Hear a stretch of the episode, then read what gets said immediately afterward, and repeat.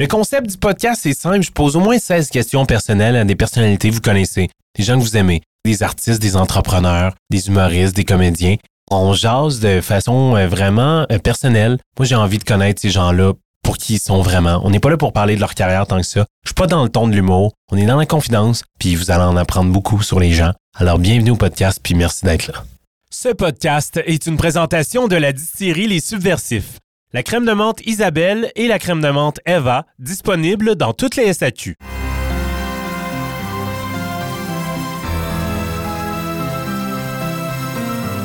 Cette semaine, on reçoit la chanteuse Ellie Rose. Ellie Rose et moi, on se connaît via les médias sociaux. C'est ça, écoutez ça. Moi, écoute, je suis tellement out en ce moment des shows. Euh, tu sais, j'ai tourné en fou avant la pandémie et là, je suis vraiment comme en maternité, en arrêt total. Il y a eu une pandémie, donc euh, c'est comme je reviens, puis l'industrie a vraiment changé en musique. Ouais, vraiment. Puis euh, j'ai de la difficulté là, à voir comme, wow, où ça en est. là. Tout le monde est rendu influenceur. Il faut tout être blogueur pour faire la musique. c'est comme vraiment différent là, de ce que c'était. Ouais.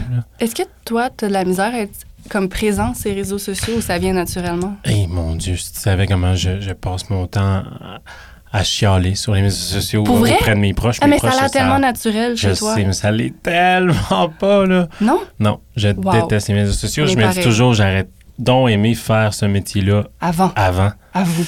Puis, euh, puis oui, je, je, je pense que j'ai une certaine compréhension, une certaine facilité à Ouais. utiliser la, la machine. Tu sais, je suis comme, ah, OK, ouais, je. Tu sais, fait que ça fonctionne, mais je... Ça me, ça me fâche d'être euh, Dépendant de ça. comme pris, on est comme... pris avec ça, tu sais. Mais c'est qu'on est comme, c'est comme Ouais. une, obligation. Ben oui, 100% Puis moi, je, je le vois, là, mais ça, ça en est fou. Mm. S'il y a une période que je suis moins sur les médias sociaux, parce que je suis occupé, parce que je suis dans ma tête, parce que pour telle ou telle ou telle raison, tu sais, euh, les demandes de contrat, les messages, les- c'est... c'est- pff, Je je- je suis pas capable de mettre un chiffre, là, le jour et la nuit. Ah, moi, j'ai, moi, j'ai vraiment beaucoup de la misère. Ouais. Puis, puis c'est drôle parce que je discutais ça avec quelqu'un au téléphone en venant ici. Là, j'étais, dans, j'étais dans mon char. Une amie, justement, là, chanteuse. Puis elle me disait Ah, je viens d'avoir un, un meeting avec mon label. Puis là, ils sont comme là, il faut vraiment que tu fasses des TikTok. Puis pas vraiment de la musique parce que ça, ça pogne pas vraiment. Il faudrait que tu trouves quelque chose d'autre. Euh, Tu sais, ton quotidien, tu peux peut-être montrer ton enfant, tu peux peut-être faire des capsules. Puis j'étais comme. Hey, pour vrai, là, si c'est ça que c'est la musique maintenant, si c'est ça que ça prend pour faire la musique, je suis pas sûre que ça me tente. J'ai envie de vomir. Pour vrai. Je pensais pas que ça, ça se disait de cette façon-là aussi, genre... euh, Tu sais, Ah moi, oui. parce que moi, tu sais, je fais de l'humour. Fait que Ouais. je peux comprendre que Des capsules. c'est tellement un moyen, tu sais, logique Mhm. de rejoindre les gens. Tu sais, j'ai fait, mettons, récemment les quartiers de, euh, les quartiers de la ville de Montréal. C'est facile, je prenais une photo, je faisais un montage, puis j'ai rejoint... euh, je pense... J'ai eu 400 000 impressions avec Wow. ça, tu sais. Fait que je suis comme, ben oui, tu sais, Ok. c'est logique, c'est un bel outil. Mais Mhm. en musique, Oui. je veux dire, ta musique, euh, tu la composes, tu la mets out there, puis ça devrait être juste ça, là. Tu sais, moi, je suis Ça pas. devrait être juste ça. je suis pas, pas du genre à faire des covers, puis m'enregistrer, puis faire des. Je- je, je me force à poster des photos, là. C'est le mieux que je puisse faire en ce moment, là. Mais je veux dire, ma vie au quotidien, c'est quoi? Genre, je me lève le matin avec mon petit, euh, c'est comme la routine garderie. Euh, tu sais, en ce moment, c'est pas très excitant, ma vie. Ouais. Puis. Puis, puis tu sais, ils sont comment? Mais tu, tu pourrais en parler, ça? Tu pourrais montrer ça? Puis je suis comme, ben, c'est un peu personnel, tu sais, dans le sens, ça me Euh, tente oui. pas vraiment d'utiliser mon, mon, mon enfant ou comme, tu sais, peut-être de temps en temps, euh, je peux en parler, mais je, je veux pas que ça devienne, eh, mettons, Ellie Rose, c'est ça, tu sais, à, à blog sur son, son enfant le matin ou je sais pas, tu sais. Puis je comprends là, la présence qu'il faut être sur les réseaux sociaux, mais, euh, mais j'ai vraiment beaucoup de la misère avec ça. On dirait que je, je, je me sens comme un, un boomer, là, dans le sens, je me sens comme, j'arrive pas à adapter avec la société aujourd'hui. J'arrive pas à être bien. dépassé ça. rapidement, là. Ah, je suis complètement Rapidement, dépassée. Complètement dépassée. Puis, tu tu, me dis que, que d'un point de vue extérieur, on me le dit souvent que ça a l'air si facile, puis Kev, ah, les médias sociaux, ça ne fait qu'un, mais tu vois, je suis pas sur TikTok Ouais. et on me met beaucoup de pression pour être Ah. sur TikTok. Puis je suis comme, ah mon Dieu, tu sais, on Déjà, tellement déjà du Instagram. travail, Instagram, c'est ça. Il me semble Pour- que je ça Pour sait. rajouter une, oups, pour rajouter une application, puis, euh, puis là, il faut faire du montage. ouais. j'ai fait, je pense que j'ai fait un mini-clip parce que là, j'avais vraiment trop de pression là, de mon label. Il était comme là, il faut que tu fasses de quoi? Puis ça m'a pris comme une journée à monter ça, une connerie, là, un truc. J'étais comme, ah non, ça peut, ça peut pas être ma ah, c'est un autre travail, Oui. littéralement. Oui, là, c'est comme. On parlait euh, juste avant d'entrer euh, en studio que tu n'avais jamais développé de goût pour l'alcool? Non. Comment ça? Explique- C'est vrai. Explique-nous ça. Ben oui, en fait, c'est parce que je sais que ton podcast est commandité euh, par. Par la distillerie, les- là tu m'ouvres la porte. La distillerie Les Subversifs, la meilleure crème de menthe au Québec, euh, disponible dans toutes les SAQ. C'était pas, c'était pas répété, c'était vraiment improvisé. Euh, mais non, écoute, je bois pas d'alcool depuis toujours. J'ai déjà goûté à l'alcool. J'ai déjà essayé d'aimer l'alcool, mais j'ai juste pas. J'ai juste pas la palette. Puis j'ai vraiment essayé. là. J'étais allée voir des, des connaisseurs de vin. Je me suis dit, c'est par quel vin je peux commencer? Était comme, ah, commence par les vins sucrés à la limite pour développer ta palette. Mais moi, tout goûte le vinaigre. Peu importe ce que je prends. Wow! C'est Tout. la première fois que j'entends ça. C'est Comme, je, je- je bois, un- pour moi, un verre de vin rouge, là, c'est, c'est comme... C'est comme une agression buccale. Puis puis il y en a qui sont moins pires que d'autres. Il y en a que je pourrais dire, OK, je pourrais boire ce verre de vinaigre pendant une soirée. ça serait correct. Je vais survivre. Mais, j'ai juste... C'est ça. j'aime l'odeur de la bière, mais j'aime pas... Non, j'aime juste pas le goût. Puis, fait qu'à un moment donné, j'ai fait, euh, bon... Puis, curieusement, j'ai beaucoup de gens dans mon entourage qui souffrent d'alcoolisme Ouais. avec beaucoup de problèmes d'alcool. Puis je pense que ça m'a affecté aussi dans, dans, dans ma vie. Tu sais, j'ai eu un copain euh, qui, était, qui a joint les AA. Et, tu sais, pas mon copain actuel, là, je parle dans le passé. Euh, mais ouais, puis j'ai vu aussi les effets de l'alcool sur les gens. Puis, euh, ça- bref, je me suis dit, ben, je, non, ça, ça me tente pas vraiment d'essayer finalement, tu sais. Ça m'est déjà arrivé de boire, là. Comme je te disais tantôt, j'ai travaillé avec des, euh, des producteurs de rap, là, sur mon premier album, là. Puis les gars, c'était beaucoup le NSC, puis... C'est cliché, mais C'est vraiment c'est tellement cliché, mais tu sais, c'est la première fois que j'arrivais en studio, puis les gars arrivaient avec des bouteilles, tu sais. Puis ça buvait toute la soirée, puis j'étais... Et moi, là, je prends un shooter, là, ça me prend une semaine à m'en remettre, là, tu sais. Comme... Mon corps est juste pas habitué à ça. Donc, ouais, j'ai pas la palette. Donc, c'est pour ça que ce podcast, c'est aussi commandité par l'eau. Mais oui, puis c'est bien correct. Puis, puis quand tu m'as dit ça, je me suis senti mal. Parce qu'il Ben faut non. dire aux gens, je suis arrivé avec ma commande. je suis passé chez, chez la rep, on peut Ouais, les oui. nommer, euh, sur Boulevard Saint-Laurent tantôt. Fait que je passais avec ma. Je, je suis arrivé avec ma grosse commande de bouteilles de crème de menthe, de gin, de vodka, de tous les produits de la distillerie Les Subversifs. Fait que, tu sais, puis je me suis dit dans ma tête, elle doit toujours être obligée de se justifier à cause de ça. Mais tu sais. quoi? C'est drôle, mais comme l'alcool, c'est comme la seule, si je peux appeler ça, drogue que tu dois te justifier de ne pas prendre. C'est quand même spécial. J'ai l'impression que c'est parce qu'on voit tellement l'alcool partout dans notre société, dans les films, la publicité. T'as un 5 à 7, un party, les cocktails. euh, C'est comme partout. On est comme habitué, donc c'est comme normal, en fait. Puis quand tu, tu bois pas d'alcool, les gens sont comme offusqués. Ils sont comme, hein? Ouais. Mais, mais, mais voyons, pourquoi? Puis pour vrai, j'ai pas vraiment de raison à pourquoi. C'est juste que, ben, j'ai déjà eu un hangover, puis je vis mal avec ça. Comme j'ai une santé fragile, pour en parler pendant longtemps, mais c'est ça. J'ai juste, mon corps, il, il assimile mal l'alcool. Mais j'ai l'impression que ça change quand même. peu- Oui. Là, Oh, c'est oui, comme la change. culture de mocktail. Ouais. Les Ah, bars ouais. à mocktail. Oui, oui. Les sans-alcool, c'est rendu Ouais. vraiment partout, tu sais, fait que tant mieux. Ouais. Mais euh, tu parlais de tes problèmes de santé, Élie, je- mais est-ce que ça t'a toujours eu des problèmes de Non, santé? en fait, c'est parce que euh, j'ai contracté un parasite il quand j'avais 20 ans. OK. Euh, en fait, j'ai- j'étudiais en design industriel euh, à l'Université de Montréal, puis c'était vraiment pas pour moi. C'était tous des gens qui savaient beaucoup trop bien dessiner, là, puis moi, j'étais comme, mais qu'est-ce que je fais là? Puis j'ai vécu une grosse peine d'amour à l'époque. Puis cette peine d'amour-là, d'ailleurs, m'a fait écrire beaucoup d'albums. Mais je suis partie au Guatemala. Je suis partie comme, oups, excuse-moi, trois mois. Et euh, le, le- le dernier mois, j'ai bu un milkshake aux fraises qui a chamboulé ma vie, en fait, Ben complètement. non, toi. Euh, complètement. Je me suis retrouvée euh, à l'hôpital. euh, Puis, d'habitude, c'est comment, OK, t'as une infection parasitaire, voici tel antibiotique, ça devrait aller bien. Ben moi, ça m'a fait jusqu'à aujourd'hui 15 ans de séquelles. Euh, Wow. que, que, que je vis suite à ça parce qu'après ça, je suis revenue euh, euh, à Montréal. J'allais voir plein de médecins. Puis au début, on me prenait pas au sérieux. C'était comme, bah, vous êtes comme ma clientèle de femmes, c'est dans votre tête, je vous suggère d'aller voir un psychologue. Hmm. Et puis ça m'a pris vraiment longtemps avant de trouver quelqu'un qui vraiment me prenne au sérieux. Et j'ai été comme huit ans avec plus les séquelles de l'antibiotique parce qu'on m'a mis sur comme un antibiotique pendant trois mois, ça m'a ravagé le corps.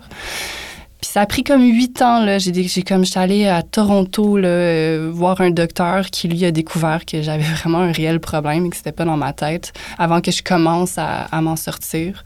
Puis j'avais une condition qui est vraiment, euh, qui est pas, euh, ça s'appelle SIBO, OK? C'est Small Intestinal Bacterial Overgrowth. Puis la plupart des gens qui ont des intoxications alimentaires, des trucs comme ça, vont développer ce, ce syndrome-là. Syndrome, non, cette maladie, je sais pas comment appeler ça. Mais moi, j'ai été tellement longtemps avec ça, non traité, que ça m'a fait vraiment beaucoup de Wow. séquelles, en fait. J'ai, eu un diagnostic de cystite interstitielle à l'âge de 21 ans, anémie, eczéma. Puis c'était comme, chaque année, j'avais l'impression que mon corps tombait. C'était comme, j'avais de la misère à marcher, j'étais comme tout le temps en douleur. Puis c'est aussi pour ça que je fais de la musique. Parce que j'ai pas pu faire mon stage après mon bac en, en communication. Puis j'étais comme presque alité, là, dans le sens que, tu sais, j'étais tellement en douleur. Puis mon copain de l'époque était musicien, puis il était comme, hey, écris tes émotions. Comme, écris sur papier, fais des chansons. Puis c'est là qu'est parti, genre, mon duo de l'époque, et les papillons. Puis c'est là que ma vie, elle a fait comme un 180. Ah, Donc, il y a comme des Fou, bonnes ça. choses par rapport à qui ont ça, malgré tout. de mauvaises choses. ouais. J'essaie de voir le, le bon côté des choses là-dedans parce que parce que quand sinon j'ai comme beaucoup de frustration là, Ben, envers un système de santé très défaillant. Sûr. Mais euh, ouais, fait que ça m'a valu un, un gros euh, gros combat de vie. Encore aujourd'hui, euh, je vis des conséquences de ça.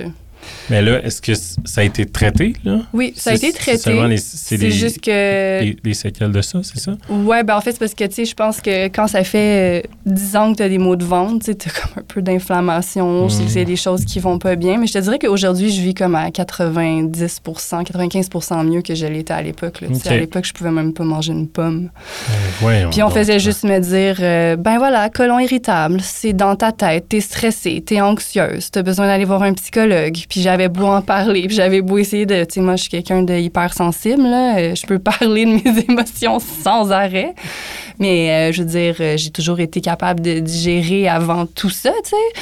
Fait que j'avais aucune réponse, aucune réponse. Puis, puis oui, ça m'a pris. J'ai même fait. J'étais allée en Californie. euh, ça, c'était des médecins avant-gardistes. j'ai fait des jeûnes. Là-bas, j'ai fait un jeûne de 20 jours à l'eau. Ça a été hyper difficile, mais ça, ça a été comme le premier truc qui m'a fait sentir mieux. Puis là, je dis pas de faire des jeûnes, là, dans le sens que c'était vraiment euh, sous, avec le personnel médical. C'était pas, euh, c'était pas pour, pour perdre du poids ou quoi que ce soit. Mhm. C'est parce que je pouvais plus fonctionner, puis j'avais tout essayé, tu sais. Euh, mais je trouve ça, je trouve ça plate que les femmes, en fait, on n'est pas, on n'est pas pris au, on n'est pas pris au sérieux. C'est pas parce que oui, on est plus émotionnel ou plus ci ou plus ça que nos problèmes sont pas légitimes, tu sais, puis qu'il faut y porter attention, puis qu'il faut, euh, faut écouter, tu sais. Mhm. Fait que ça, ça a été un peu un, un combat de vie, en fait, euh, naviguer le système la santé qui, à la base, je pensais allait m'aider, parce que pour moi, quand je vais à l'hôpital, je me dis ah, ils vont m'aider, alors que j'ai dû me prouver pendant euh, pendant dix ans, puis je veux dire, regarde, il y en a un docteur qui m'a pris au sérieux, puis aujourd'hui, je vais vraiment bien. Wow! Hey. C'est fou comme histoire, ça. Ouais. C'est fâchant. Ouais, c'est Fâchant ça. Ben. Puis l'ironie du sort, en fait, c'est que dix ans plus tard, euh, c'est une condition qui est reconnue maintenant puis qui se fait traiter vraiment facilement euh, dans les hôpitaux au Québec. C'est juste qu'à l'époque, Ouais. ils connaissaient pas. C'était juste les États-Unis qui traitaient, puis au Canada. Mais nous, à Montréal, euh, c'était comme encore inconnu. Puis quand j'en parlais à mon médecin, c'était comme... Ah, Fait que t'as juste eu un mauvais timing, là. C'est C'est ça. C'est trop tôt. Mais écoute, on évolue hein, Ah, comme on peut. Dieu. on évolue comme Est-ce que tu le savais à l'époque qu'aux États-Unis, ça se traitait? Ben moi, je, écoute, je passais mes journées à la bibliothèque. là. J- Ok. j- J'étudiais ce que j'avais. J'étais Ah comme, non, non, moi, j'accepte pas que c'est psychologique. Je veux dire, je sais que j'ai peut-être des problèmes psychologiques, mais c'est- c'est pas, ça, c'est pas ça, tu sais. Puis en Californie, quand j'étais allée au, à ce centre-là, ils me l'ont dit que c'était ça. C'est juste que, écoute, ça me coûtait tellement cher, là, me traiter là-bas. Fait que là, il y avait un enjeu monétaire, tout ça. Fait que j'ai trouvé vraiment une clinique à Toronto qui, euh, qui traitait ça. euh, tous les jours sans problème. Et voilà. C'est Wow. comme ça que. OK. D'accord. Comme quoi, faut persister quand. euh, faut être résilient quand euh, notre gut feeling nous dit comme non, non, je vais pas prendre ça comme. euh, Ouais, vraiment. ouais. Vraiment. T'as bien fait de, de t'écouter. Euh, tu parlais d'Elie et Papillon tantôt. Ouais. Puis c'est drôle parce que dans un, une autre vie, j'étais animateur de radio Oui. musicale. Donc à Gatineau et Québec. Puis euh, on jouait toujours On a tellement joué à la dans radio. la danse. Mais non. J'ai fait le lien. euh, Wow. Mon Dieu, c'est quand j'ai fait le lien? Je pense quand je t'ai booké pour le, le podcast. T'es pas sérieux? Fait, mais Aussi non. tard? Oui. Que ça. Oui. Parce que moi, tu sais, je connaissais les roses, écouté tes chansons. D'ailleurs, j'aime Ouais. ce que tu fais, bravo. Fait que j'écoutais, tu sais, quand tu partages des clips, je suis comme, ah, euh, Ellie a fait un nouveau clip, j'allais voir.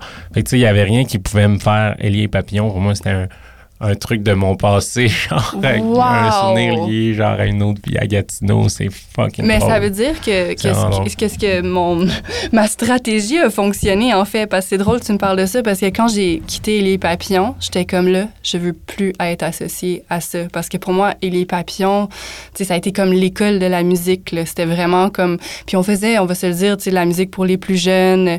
C'était de la musique hyper radiophonique à l'époque, etc.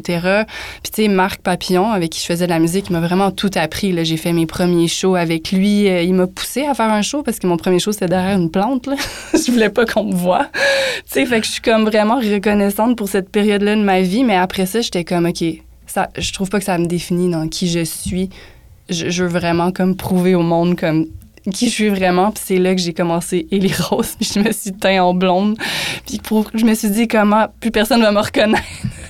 mais je pense que. Mais tu sais, j'ai- vraiment pas honte de mon passé. Je, suis, quand même vraiment fière de ce que j'ai accompli avec euh, les papillons. Puis tu sais, ça m'a vraiment beaucoup aidé dans, ma vie à justement surmonter mes problèmes de santé.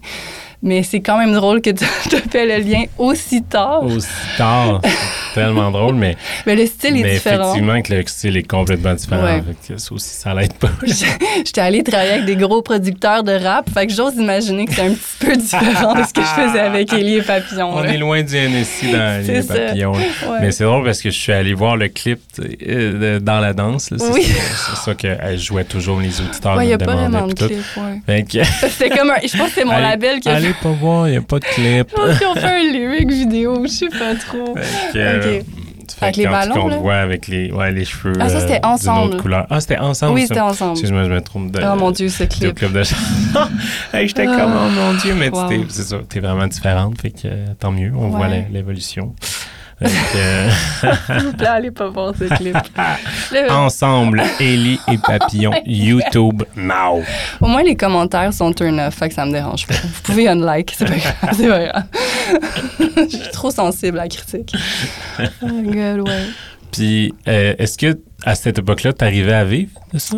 Oui, drôlement. Ouais. Avec Élie Papillon, en fait, c'était quasiment même plus lucratif que Élie Rose, je te dirais, parce que on faisait tout à deux. Euh, puis on avait un projet qui passait excessivement à la radio, là, Mhm. comme je sais pas pourquoi, parce qu'on était vraiment pas très connus. Euh, et après ça, c'est vraiment juste une question de... C'est ça. J'avais besoin d'explorer d'autres avenues. Puis euh, j'ai reçu un appel qui a changé ma vie, puis euh, de, de Universal Ah. à l'époque. Mais euh, oui, j'aurais pu continuer avec Élie Papillon, mais je pense que, tu sais, Marc voulait faire la musique instrumentale. Tu sais, c'est, écoute, c'est un musicien hyper talentueux, il joue tous les instruments, mais euh, c'est on était comme ailleurs, euh, vies. Puis, raconte-nous ça, euh, comment ça s'est fait, l'appel euh, Universal Music? Ben écoute, en fait, c'est que ça a commencé parce que après les papillons, moi j'ai arrêté de faire la musique, puis j'étais comme moi, je veux plus faire de show, ça me stresse, j'aime pas ça. Je suis tellement stressée comme je veux écrire pour les autres. Fait que j'ai commencé à faire des appels, j'ai rejoint euh, Félix Diotte, euh, Étienne Dupicloutier qui a drums, qui fait Somme avec Ariane Moffat qui est un excellent euh, producer. Puis j'étais comme ça vous tente-tu juste d'écrire des chansons de catalogue comme on va écrire une chanson, mettons, pour Wilfred Leboutier, pour Marie-Hélène Thibert, pour Ginette Renault, etc. Fait que on écoutait des albums, là.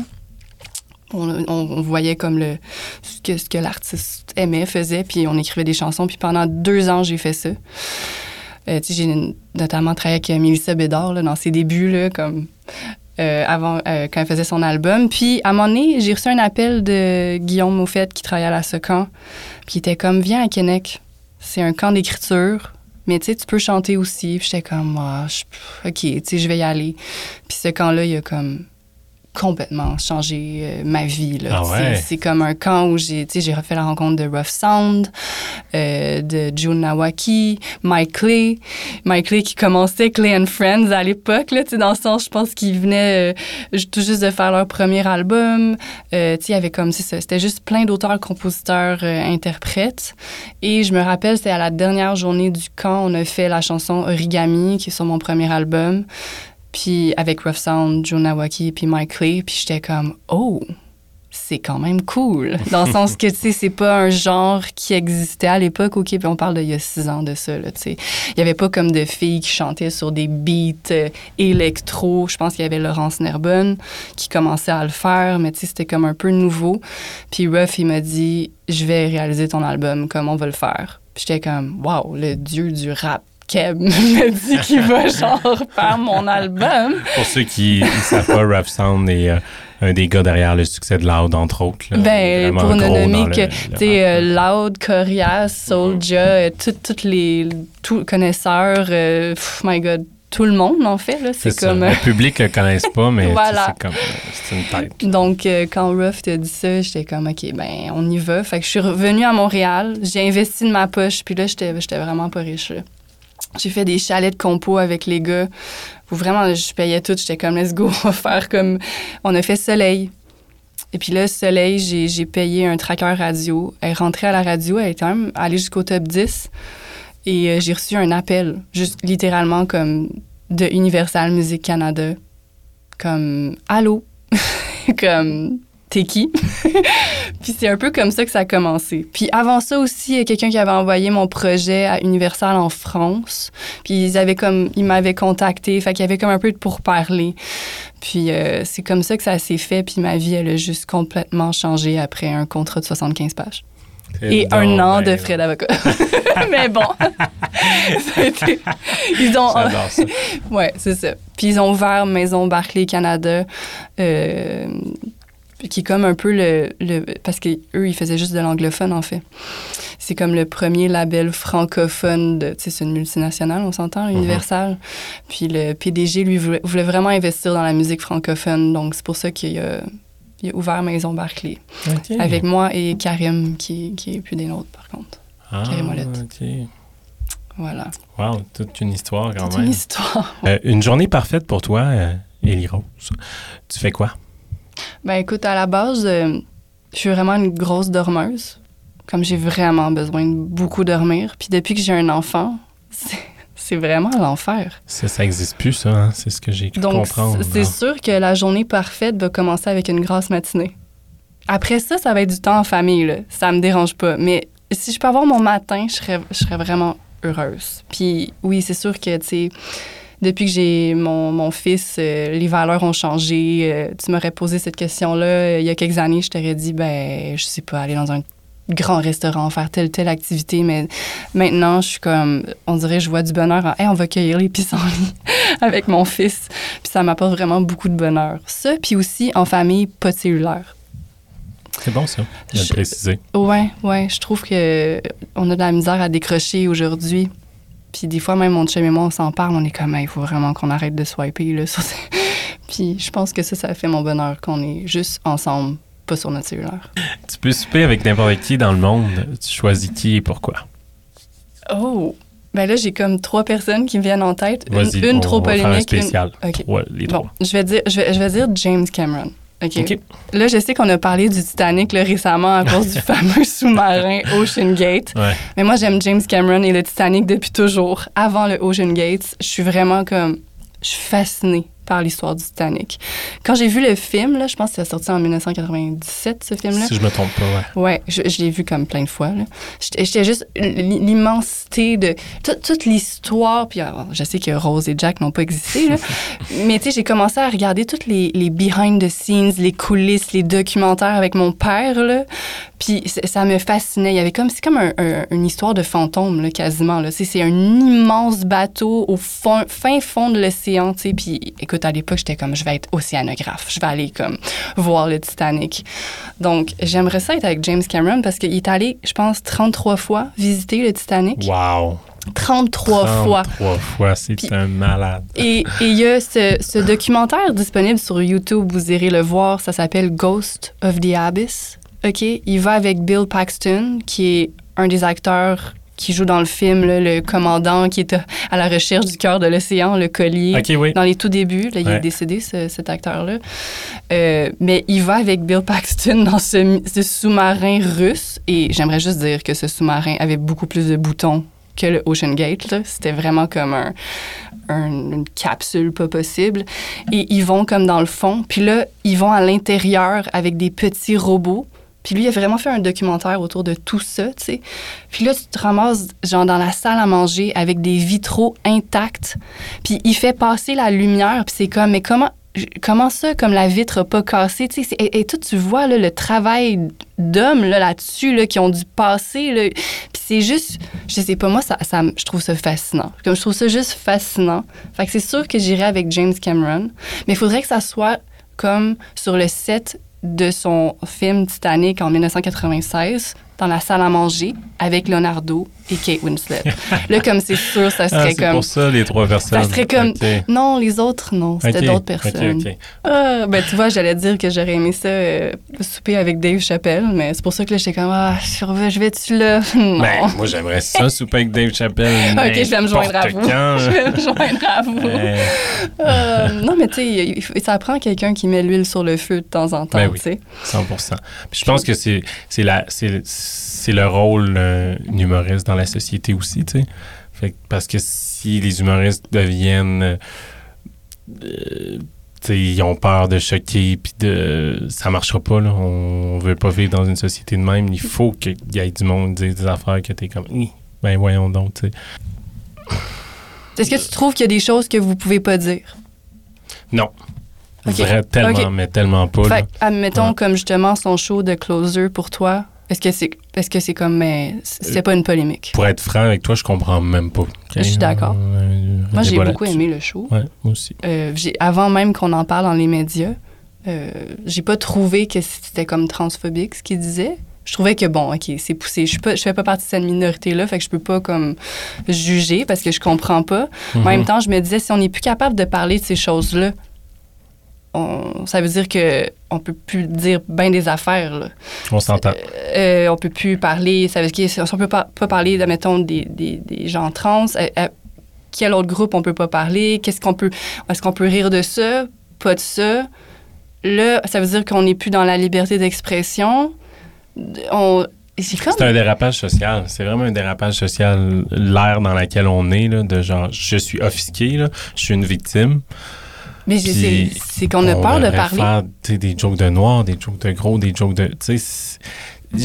Au contraire, j'ai l'impression que pas faire des blagues sur ces groupes-là, c'est comme les, les, Les mettre de part. côté. Les- C'est ça. C'est pas ça qu'ils veulent, c'est pas ça qu'on veut, c'est Mhm. pas ça que. Tu sais, je suis comme, Hey, moi, une, une joke de noir, si elle- l'important c'est qu'elle soit drôle, la joke. Si C'est tu ça. fais une joke de, de noir, elle est mieux d'être drôle. Si elle est drôle, ben c'est correct. Je en tout cas, ça me fâche, on dirait. Ça- Ça me fâche parce que j'ai peur de la- le monde vers lequel on s'en va. là, Ben, c'est épeurant parce que si on peut plus avoir de discussion sur les, les sujets puis qu'on nous impose les, les sujets comme des faits tout le temps alors qu'on peut même plus on peut plus débattre. Moi, c'est ça qui me fait peur en fait, c'est que j'ai l'impression que c'est plus une question de ah moi mon opinion, je vois la la vie X comme ça ou euh, mais tu sais moi ça me fait peur de dire j'ai pas le droit de dire je suis une femme là. Je veux dire, j'ai j'ai une femme, j'ai accouché, tu sais. J'ai fait une story à un moment donné euh, sur Instagram où je disais, ah, pour les femmes euh, qui accouchent telle date, euh, je sais même plus de quoi je parlais. Puis j'ai eu trois réponses de gens qui me disent, c'est pas juste les femmes qui peuvent accoucher, c'est XXXXX. Oh mon Dieu Seigneur. Puis moi, je suis comme. Tu sais, moi, je. moi- On va pas commencer à parler de ce débat-là parce que là, si on ouvre une porte, un fin, le fini, fin hein. fond de l'océan. mais, mais moi, je trouve ça quand même épeurant. Je trouve ça quand même euh, épeurant pour la suite parce que je- ça me dérange pas qu'il y ait un débat. Ça me dérange pas qu'on en parle. Mais il faut que les deux côtés, on puisse en parler, tu sais. Faut qu'on ouvre la discussion. Parce que si on arrête de discuter comme société, ben on arrête d'évoluer, là. Ouais. Tu sais? Tellement. Comme faut en rire, faut en pleurer, comme faut, faut, faut pas qu'on se mette des, des, des barrières, là, tu sais. Puis euh, après ça, c'est selon la tolérance de chacun aussi, là. Tu sais, Dave Chappelle, t'es pas obligé d'aller l'écouter, là, tu sais, dans le sens... Ben, c'est ça. Je veux dire, Euh, euh, on le sait qu'il est comme ça, là. C'est quelqu'un qui engendre la polémique. Moi, j'aime ça. Je veux dire, même des fois, il dit des choses que même moi viennent me chercher, mais je suis comme, ah, ben tant mieux. Peut-être que j'ai à réfléchir là-dessus, tu sais. Mais, j'ai l'impression que c'est tellement une minorité, peu importe le, le groupe représenté, là, Mhm. je parle autant chez les LGBTQ, euh, que, je sais pas, euh, les féministes, que c'est vraiment une minorité qui cherche à. Qui dit quelque chose de travers, tu sais? Tu comprends ce que je veux dire? Mm. Puis ça, c'est pas représentatif du groupe. Je suis certain qu'il y en a plein qui trouvent ça drôle, là, qui sont des trans, puis qui sont comme, ben oui, moi, je Ben oui, j'ai un ami trans qui était comme, ben là, c'était super drôle. Voilà, tu vois? Mais on parle, on donne notre, Ouais. euh, on accorde toute la- la- Ouais. l'attention puis l'importance au 1%, tu sais. qui- Mais ça a eu une grosse attention médi- médiatique, Ben là, oui, son mais show. parce que c'est payant, ça fait des clics, ça fait des, Ouais. on, on en jase, tu sais. Comme le, le, le procès de, de Mike Ward et euh, par Ouais, rapport au c'est la même chose. Bon, là, je vais te le dire. Moi, je suis maman, Puis c'est sûr que moi, on prendrait euh, mon fils dans un show d'humour, là, je serais comme, on s'en va au combat. Après ça, c'est ma tolérance. Est-ce que, je veux dire, j'accepte ça? Pas vraiment, mais c'est pas, moi, j'écoute pas Mike Ward. Je veux dire, il fera ce qu'il veut dans le sens, est-ce que c'est correct ou pas? Je peux pas dire, tu sais. Mais encore là, j'ai l'impression que c'est selon la tolérance de chacun. Oui, puis c'est ouais, sûr que c'est un cas particulier, Oui. parce que est-ce que c'est une personnalité publique, est-ce que ça ne l'est pas? Après, pour ses parents, c'était plus pour l'atteinte individuelle dans ce cas-là, tu sais.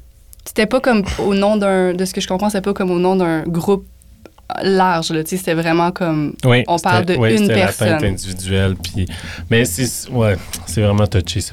Mais c'est que c'est la commission des droits de la personne Mhm. tu sais, qui, c'était plus ça le problème, c'est que ce soit eux qui statuent pour toujours ce qu'on peut dire ou pas voilà. sur une scène. J'ai pas assez Là, suivi le truc, donc C'est- tu vois. C'est plus ouais, ça, je c'est comprends. là que ça devient dangereux. Mais après, est-ce que la blague était de bon goût? Probablement pas. Puis Mike Ward, même lui, dirait, ben, c'est peut-être pas mal. Tu sais, la question, c'est pas ça. C'est pas Mm. si c'était drôle ou pas. Non, non, non, c'est ça. Euh, Je comprends. fait qu'est-ce qu'on peut rire de tout? moi, je pense que oui. Ouais. Moi, je pense que oui. Ouais. Puis, tu sais, je pense encore que. Puis, euh, je vais toujours, en tout cas, je me fais la promesse de toujours me donner cette, cette liberté-là jusqu'à preuve du contraire. Là, check bien dans un an, je vais dans un gros procès. Les gens vont Oh, réécouter non! ça, ils vont dire, ouais. Ouais. mais tu sais, mais tu sais, tu vois, récemment, je faisais les quartiers de Montréal, puis là, je, je voulais faire Outremont, puis j'étais comme, je ne peux pas faire Outremont sans me déguiser en juif. Là, j'étais comme. je viens est-ce que- d'Outremont, donc je comprends, là. Je comprends, là. Oui, oui, je comprends, là. C'est je quand le même. fais-tu, je le fais pas. Oh, tu sais, mon J'avais peur, là. J'ai fait. J'ai press click send, puis je me suis dit. Moi aussi, des fois, je fais des stories, puis comme toi, j'ai. Trois, quatre personnes m'écrivent pour une niaiserie, fait que je me suis dit ça, je vais me faire. Hey, mais c'est drôle parce que je l'ai vu, j'étais comme ça, ça va soit vraiment être très drôle ou s'il va se faire ramasser, puis on va en parler dans la presse. Finalement, j'ai comme, hey, il s'en est vraiment bien tiré. Ouais, puis il y a même euh, des gens de la communauté juive qui m'ont dit, hey, man, Oui. pour vrai, j'ai été, surpris que tu ailles les couilles de le faire, mais je trouve ça drôle. Fait que Mais- pour vrai, c'est quand même, c'est ça Outremont, là. Mais je veux dire, moi, j'habite à Outremont, puis. mais non, j'habite plus à Outremont quand j'étais petite. Petite. Puis je veux dire, c'est ça Outremont, là. Puis c'est encore plus maintenant. Ouais, plus qu'avant? Oui, plus qu'avant, beaucoup plus. Mais tu sais, ça dépend des, des, des quartiers dans Outremont, je Ouais. te dirais. Là. Il y a vraiment des rues où comme... euh, mais tu sais, moi, ça me dérange pas, là. Mais encore là, c'est correct d'en rire, tu sais. Ouais, ben oui. La chose pour laquelle tu es, la- t'es la plus reconnaissante dans ta vie, ce serait quoi? Hmm. Je pense que je suis vraiment reconnaissante de pas faire du 9 à 5. C'est une bonne réponse. Euh, honnêtement, je vois des amis, tu sais, j'ai- mes amis proches sont pas dans mon milieu, là. Ils ont, la plupart ont des jobs plus conventionnels, là, comme euh, avocat, etc. Puis, euh, moi, je suis contente de, de pouvoir être là pour euh, chercher mon fils à la garderie à tous les jours, euh, de vivre des moments de rush vraiment intenses, puis après ça, avoir un bon euh, une semaine où euh, j'étais à la maison, en famille. Puis, je suis vraiment reconnaissante de ça. Puis de, de vivre aussi de la musique, tu sais, c'est pas évident. Je te dirais que là, en ce moment, j'ai pas la meilleure année parce que je, je repars après deux ans et demi de pandémie et congé de maternité. Mais je suis quand même reconnaissante de pouvoir avoir un... pouvoir faire un album en ce moment c'est ça ma job, tu sais, comme d'écrire mes émotions sur papier puis de les chanter. Je trouve tellement que c'est comme précieux, là. C'est pas tout le monde qui a, ça, puis je, suis vraiment reconnaissante de ça. Je suis, aussi reconnaissante de mon fils parce que j'ai l'impression qu'il m'a, euh, m'a balancé aussi dans tout ça. Euh, je suis moins attirée vers le, succès euh, que, que je l'étais avant. J'ai l'impression qu'il m'a remis vraiment les valeurs à la bonne place. Ton, un de tes plus beaux souvenirs de vie, ça serait quoi? Mon plus beau souvenir de vie. Euh, je pense que c'est sûr que ça serait la naissance de mon fils, là. Pas pour être, euh, pas pour être cheesy, là, mais. Là, Antoine, il faut qu'on arrête d'avoir des nouveaux des... parents au ouais, C'est vrai, vous avez eu beaucoup de nouveaux parents. J'ai juste des nouveaux parents. OK, ben je peux aller ailleurs. Je veux dire, regarde, tu sais quoi? Je vais y aller avec la naissance de mon fils, mais je vais y aller ailleurs. Mon plus beau souvenir de vie, c'est quand j'ai gagné Révélation de l'année euh, à la disque. Ah. Parce que euh, quand j'étais dans. Je savais même pas que tu avais gagné son année. C'est cool. C'était en pleine pandémie. Ah, c'est. Il y avait 10 personnes dans la salle. Oh c'est comme un moment que j'attendais depuis euh, super longtemps. Puis ça, c'était comme. c'est En fait, c'est parce que j'ai passé comme 15 ans avant ça dans l'industrie, à faire des chansons et tout. Puis vraiment pas vraiment être reconnu par personne. Puis on faisait vraiment ça comme, hey, je rame mon bateau, là, puis euh, on en vivait bien, mais comme, tu sais, personne parlait vraiment de nous à l'époque des Papillons. Puis euh, c'était juste un accomplissement personnel, en fait. C'était juste psychologique. Dans ma tête, j'étais comme, j'aimerais vraiment ça gagner Révélation de l'année. Juste que ça me donne le, petit push pour continuer, tu sais, parce que euh, être en musique, ça vient avec beaucoup de remises en question puis euh, tu vis des gros creux, là. Tu sais, quand d'autres vivent des, vivent des gros highs. Fait que tu vois souvent comme, mettons comme moi, là, en ce moment, j'ai pas d'album, mais je vois tous mes amis qui ont sorti des albums faire de la tournée, des shows, puis faut vraiment comme que tu apprennes à vivre avec ça, mm-hmm. tu sais, ces creux-là. Puis euh, ce, ce, petit trophée-là m'a juste comme donné un petit garde. C'est pas parfait, là. Tu vas peut-être pas être interprète de l'année, là. T'as pas la plus grosse voix du monde, mais comme, keep going, tu sais. Puis ça, c'était comme un, un, des beaux moments de ma vie. Ça, puis la première partie d'Angèle. Ah, t'as fait la première partie d'Angèle? Ouais, ah, c'était quand même cool. au MTLUS, là. C'était quand même une des, un des meilleurs shows que j'ai fait, je pense, dans ma vie. Ouais. ouais. Nice. Ouais. Très cool. Ton, un de tes pires souvenirs de vie, plutôt? Mes pires souvenirs, c'est sûr que mon pire souvenir de vie, c'est quand j'ai, euh, je suis tombée malade. Là. Je te mentirais pas, on en a parlé largement euh, tantôt. Euh, mais en même temps, en même temps, je me dis que avec le pire viennent des bonnes choses. Comme que je te disais, tu sais, j'ai peut-être eu un diagnostic qui fait qu'aujourd'hui, euh, ça m'a amené ailleurs. Parce que, tu sais, à l'époque, je devais faire un stage en communication dans un bureau, puis justement avoir comme une job euh, 9 à 5, là, puis m'habiller en complet, puis tout. Puis là, je suis comme, hey, je me demande vraiment ça aurait été quoi ma vie, tu sais. Puis d'avoir tombé malade, ça m'a permis de commencer à écrire puis commencer à vouloir chanter, puis faire de la musique, puis communiquer ce que je vivais.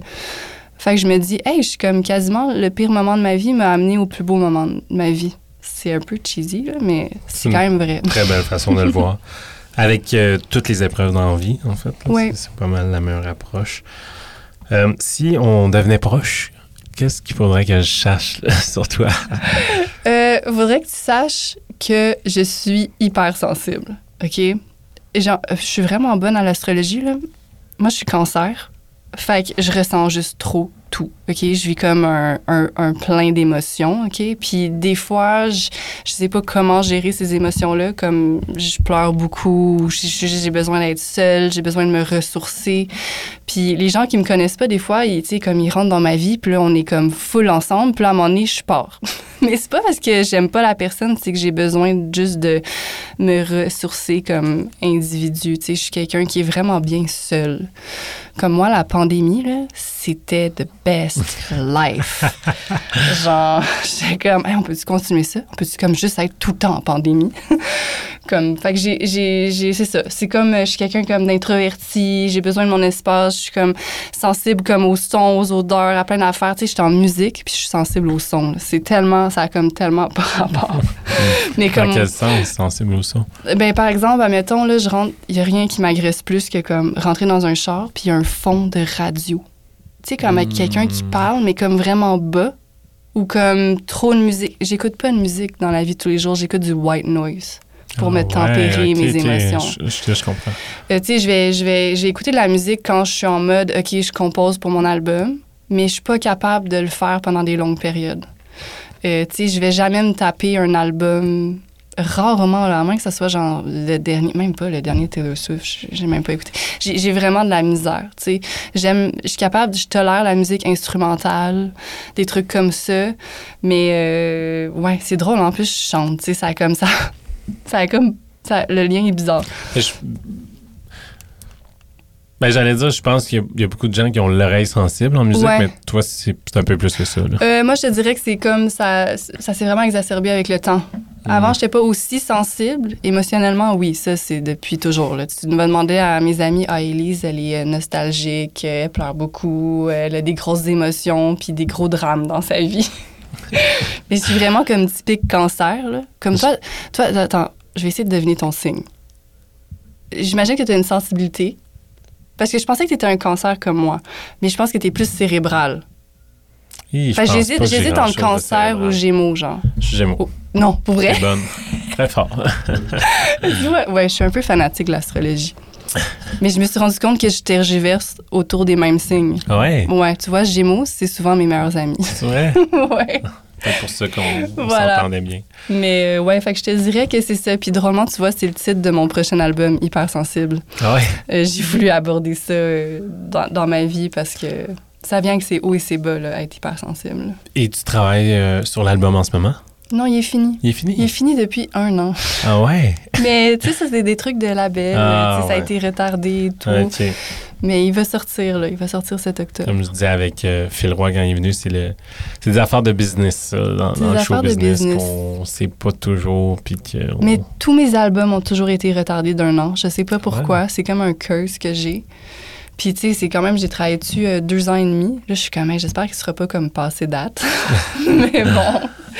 Mais là, je commence à avoir hâte. Ben oui, c'est sûr. Ouais. Euh, quand as-tu euh, pleuré la dernière fois, tu disais que tu étais hypersensible, fait que ça doit pas être... Ben écoute, non, ça, ça doit pas être tough. Non, je pleure vraiment tout le temps, mais.